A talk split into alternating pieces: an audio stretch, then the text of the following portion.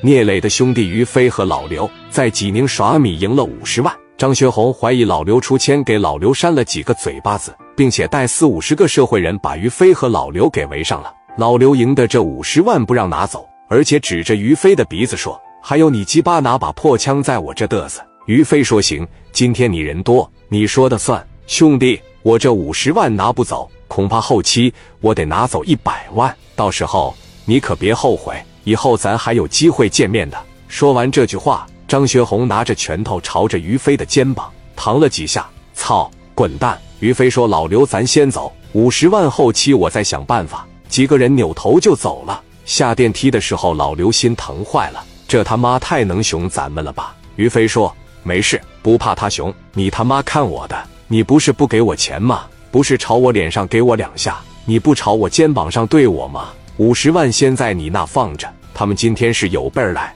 我就不信他跟我磊哥一样，整天四五十人围着他。我他妈就不信你没落单的时候。飞哥当时这边一琢磨，拿着电话直接就打给聂磊了。磊哥这边电话一接，喂，飞哥，磊哥你干啥呢？我没事，在办公室待着呢。你给我派点兄弟上济宁来，我他妈让人给弄了，朝我肩膀上对了几厨子，我没动弹，因为啥对你呀？我跟老刘今天下午玩了一把说哈，赢了五十万。他不让我把钱拿走，四五十人在这围着我要他妈揍我。你让兄弟上我凯迪亚会所，上我的办公室保险柜拿两个小香瓜来，我必须把钱整回来。我最少朝一百万跟他要。聂磊当时的一寻思，要不我亲自过去一趟吧？不用，他也不是什么大社会，你给我派俩能打的兄弟，然后让他们一人带十五个兄弟，我这还有十多个，咱凑他妈四五十人，我就找他去。我就不信。我摆弄不明白，他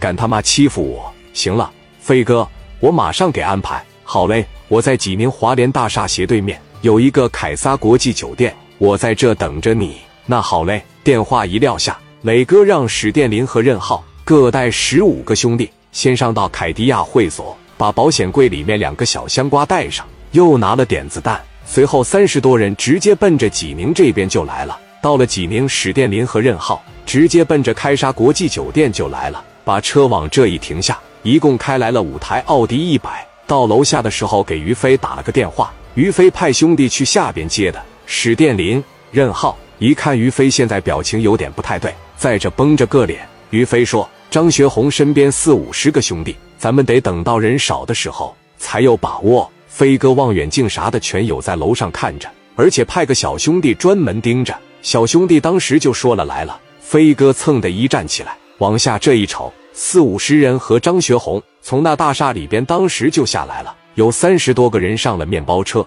直接掉头就走了。只有十一二个核心成员跟着张学红。飞哥派了个机零点的小兄弟，开着奥迪一百在后边就跟着他。这十多个人找了一家铁锅炖，围着一个大锅帕往这一坐。小兄弟电话当时直接就汇报给飞哥了：“喂，飞哥，他们找了个铁锅炖。”哥几个在这吃饭呢，一会具体要上哪不知道，要不然咱直接带兄弟过来，在饭店里面动手吧。于飞一心思，在饭店里动手的，他身上肯定没钱，最好他这十多个回公司才最好。于飞说：“这么的，不着急，反正咱兄弟们也过来了，你在他旁边开个小桌，弄两个菜，听听他们聊啥。”好嘞，知道了。电话一撂下，小兄弟直接奔着里边就来了。服务员，给我来个小桌就行。小兄弟点了几个凉菜，要了一盆牛肉，还有几瓶啤酒，往这一坐就喝上了。张学红当时就一番吹牛逼，